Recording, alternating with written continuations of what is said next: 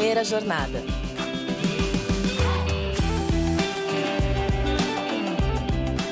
Salve, salve! Sejam todos muito bem-vindos a mais um episódio do Primeira Jornada, um programa papo reto feito pela SPM que te ajuda a escolher uma carreira e refletir sobre o seu futuro profissional. Eu sou a Zá Coelho e tô aqui para te acompanhar na descoberta desse universo de possibilidades e caminhos do mercado de trabalho. Identidade de marca, design de produtos, design de serviço, UX, UI, tipografia, inovação. Um designer pode seguir diferentes caminhos no mercado de trabalho. Nosso convidado de hoje da série especial do Primeira Jornada com ex-estudantes da SPM escolheu um bastante curioso. Hoje a gente vai conversar com o Thiago Reginato, um designer especialista em letras que fundou a primeira escola de caligrafia online do Brasil.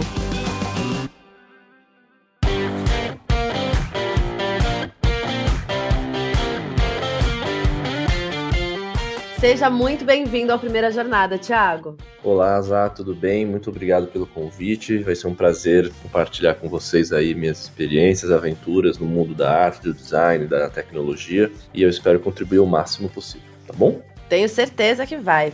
Vamos começar do começo, Thiago. Quando você era criança ali, naquele momento, né, inicial da vida, você já pensava no que, que você ia fazer quando crescesse? O que, que te levou a chegar nesse lugar da vida de design visual na SPM? Eu sempre gostei de arte. Não sabia ainda que existia esse termo design na, na escola, né? Tipo, não era a própria profissão do designer, é ainda recente por mais que tenha crescido muito nos últimos anos, seja na área digital, gráfica, motion, mas se você comparar com outras áreas como a própria arquitetura, medicina, enfim, né? Ela é um bebê praticamente. Então eu descobri com 15 anos o design, porque eu fazia, comecei um curso de história em quadrinhos no primeiro colegial, e aí lá nessa escola de arte que eu ouvi falar do termo design, que ainda era design industrial, ainda não tinha muito várias terminologias que tem hoje. E aí eu descobri a SPM, me apaixonei bastante pela estrutura, pela atmosfera, enfim, por várias coisas e foi um excelente investimento e marcou muito a minha vida. E essa coisa da caligrafia, né, que é mais específica, ela já existia? Como que surgiu essa paixão? Foi entrando na faculdade? Foi antes? Quando que apareceu a caligrafia na sua vida? A caligrafia, ela entrou na faculdade, quando eu tinha 20 anos. Você tem uma disciplina chamada tipografia. Então, hoje na sua camiseta tem letras, nas fachadas, nas placas, na interface de um celular, em todo lugar tem letra. Né? A gente pensa por palavras. Eu me encantei principalmente com a parte visual das letras, as formas, os contrastes, os ornamentos. Existe muita beleza, né, na questão da imagem das letras e também pelo processo criativo o criar letras, assim como quando você cria um personagem, quando você cria um ambiente, um cenário, quando você projeta algo, projetar letras também é algo muito satisfatório, as sensações são muito boas. E isso vai entrar muito no universo de identidade visual, de marcas, mesmo na própria publicidade, enfim. Então, eu fui me apaixonando na faculdade através da disciplina de tipografia, que tinha tipografia 1, tipografia 2. A gente cria uma fonte é, do zero, passa para o computador e etc. E aí, depois disso, eu comecei a estudar muito, vários outros cursos, tudo que envolvia letra eu consumia, livros, vídeos, e esse foi o início, assim, da minha paixão pelas letras. Então, legal que tinha essa parte do curso dentro da faculdade, né? Então, já te inspirou a, a gostar mais, entender mais. E é legal que você falou, né, Tiago, que letra tá em tudo mesmo, né? A gente às vezes não se dá conta, mas o tempo todo a gente tá vendo aí. Tá na tatuagem, tá na capa do livro, tá na capa do podcast atualmente, tá em tudo. E aí foi por isso assim que você resolveu criar uma escola de caligrafia, que já é outro passo aí, né? Criar uma escola já é um outro movimento. Como é que é ensinar essa arte? O que, que te levou a fazer a escola? Então, durante. Eu sempre, desde que eu conheci na faculdade, a caligrafia, a tipografia, o em todos os desdobramentos que envolvem as letras, eu sempre apliquei isso no design, seja no gráfico, no digital, em projetos em parcerias com outras marcas, eventos, o que for. E na parte artística também, seja numa parede, né, num, ambiente, numa ação de um evento. Então eu tive isso quando eu me formei na SPM, eu criei um estúdio de design com mais dois sócios que foi de 2012 até 2020. Foram oito anos. E aí a gente teve, teve projeto para Globo, para Itaú, para Nestlé, para Instagram, várias marcas. E foi incrível. Só que daí, na pandemia, é a minha ex-sócia quis seguir meio que a área dela, que era ilustração, pintura digital, e foi aí um momento que eu falei, acho que é a hora que eu devo dar um protagonismo para as letras, para a caligrafia, porque assim como a fotografia, a ilustração, as letras, a animação são partes, digamos assim, ferramentas, meios que favorecem, ajudam o design num todo. Então eu quis dar um, um, protagonismo e com esse protagonismo criei a escola. O meu outro sócio do estúdio continuou comigo nesse projeto. E aí entrou todo esse mundo de internet, né, de produção de conteúdo, redes sociais, tráfego pago, é, lives, os, o que hoje é uma coisa muito natural, principalmente para gerações mais novas, vamos dizer assim. E eu sempre gostei também dessa parte de relacionamento com o público. Fazia já muito isso na parte do design é, em relação aos clientes, né? Então, de parte comercial, a parte de atendimento, a parte de proposta. Então, não foi difícil fazer isso também com outro público mais final, que seriam os alunos da escola de caligrafia. Então, a gente comprou o domínio escola de caligrafia.com, utilizou as estratégias de marketing digital, que foi um outro super aprendizado, né?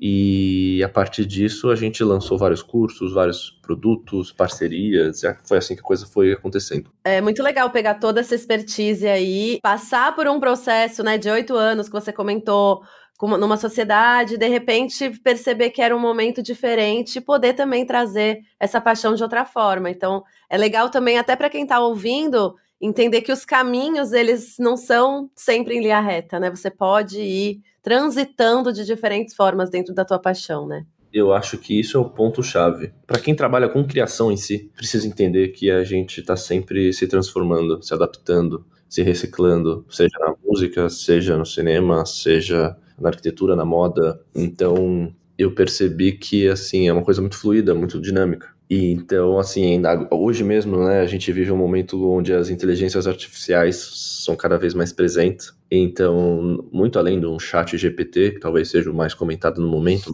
é, eu acho que a palavra adaptação e também essa vai ser uma palavra diferente, mas que eu acho que vai, pode ajudar. Pelo menos para mim ajudou muito. Abertura.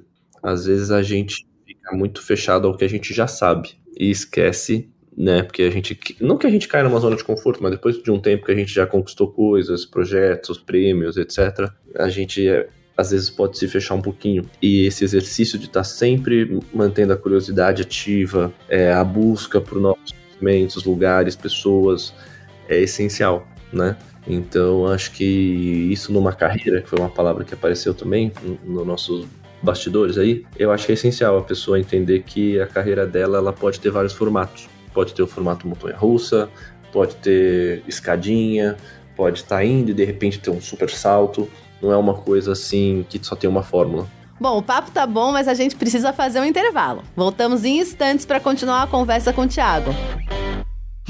Na ESPM, a inovação não é apenas um diferencial, é uma exigência. Um lugar onde celebramos o inusitado. Aqui, o aprendizado vai além da sala de aula. Vivemos experiências internacionais e aprimoramos habilidades além do tradicional. Criamos networking de verdade, sendo referência na produção de conhecimento. Juntos, vamos liderar o futuro, seja ele qual for. E aí, vem com a gente? ESPM, o inusitado em constante movimento.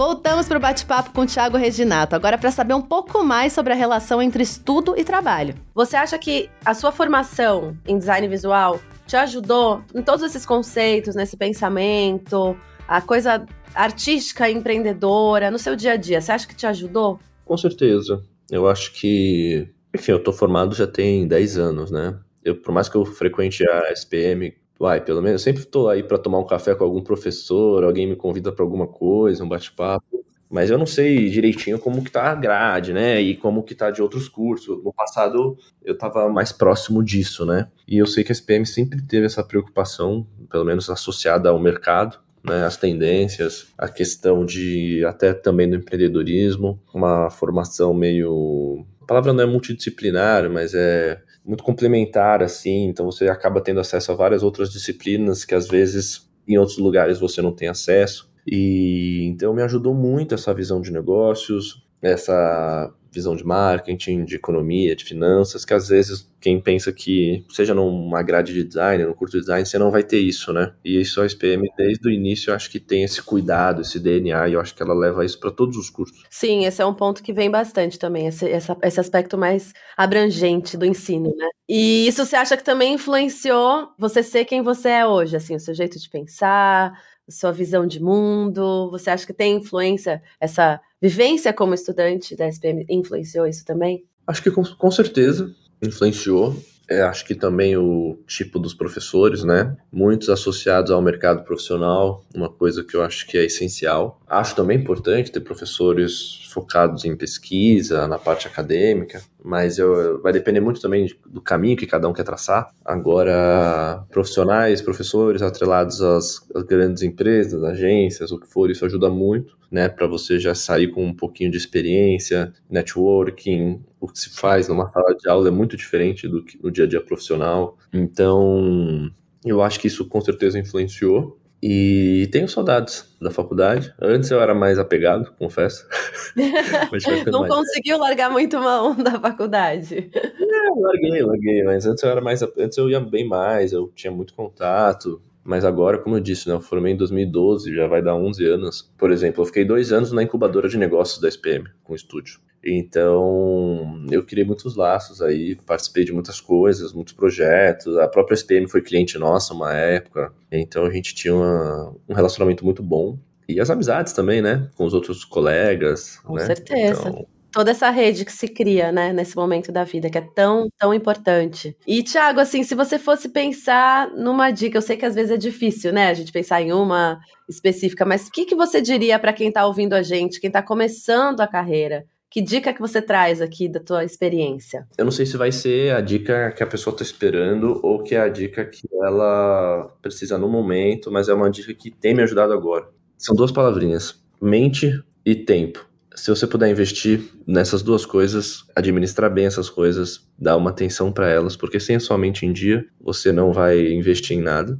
Não adianta você ser o cara mais inteligente, ser a pessoa mais preparada, ter, mas se você não tá com a sua cabeça no lugar, se você não tá com seus propósitos, os seus objetivos claros. Não adianta você ser a pessoa mais competente, a pessoa mais favorecida, com vários dons, etc., se você está doente psicologicamente, vamos dizer assim. Então, entender que cuidar da sua mente é um tesouro. E poucas pessoas entendem às vezes isso. E aí se frustram, porque começam a ter burnout, começam a ter decepções, ansiedade, depressão e etc. Porque ficou cuidando do trabalho, ficou cuidando da namorada, ficou cuidando de sei lá do que e não cuidou da própria mente. Então eu digo, não é só estudar, não é só trabalhar, é cuidar também do seu mental. E a segunda coisa é tempo. Todo mundo recebeu a mesma porcentagem de tempo.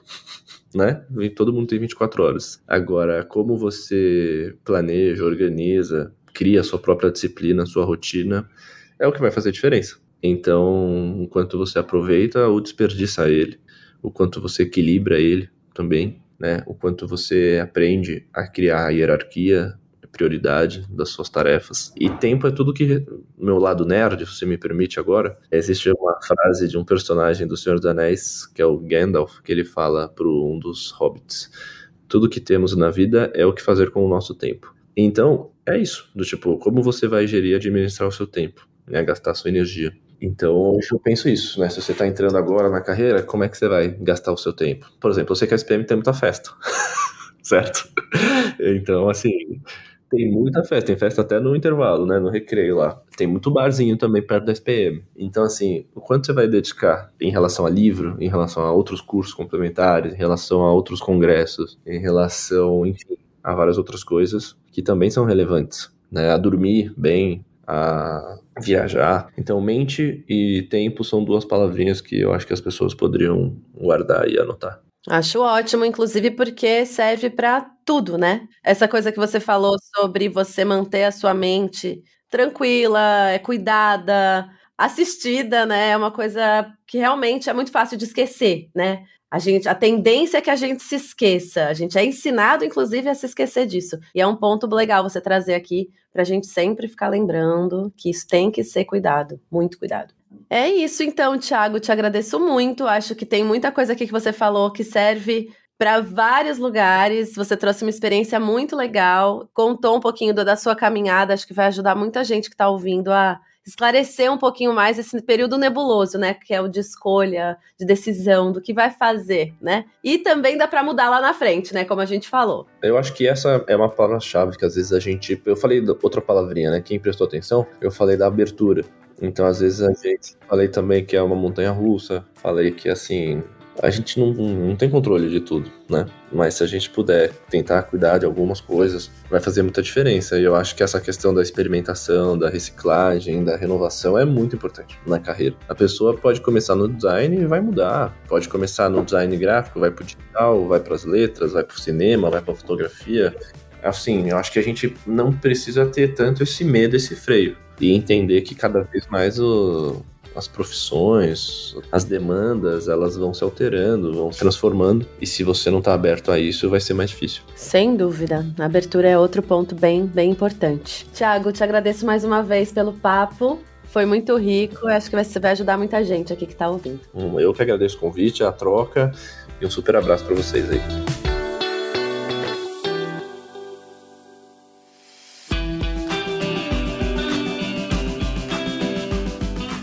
Bom, gente, espero que vocês tenham gostado da entrevista de hoje, que a história do Thiago inspire vocês e mostre como é apaixonante o design visual. Não se esquece de seguir o Primeira Jornada em sua plataforma de podcasts preferida e classificar o programa. Primeira Jornada é produzido pelo Núcleo de Conteúdo da SPM em parceria com a Maremoto. Concepção, curadoria e produção executiva, Jorge Tarquini e Felipe Oliveira. Roteiro, Lucas Scherer. Produção, Thaís Santiago. Edição, Caio Corraine. Coordenação Geral Maremoto, Caio Corraine. Até mais, fui! Este podcast foi editado pela Maremoto.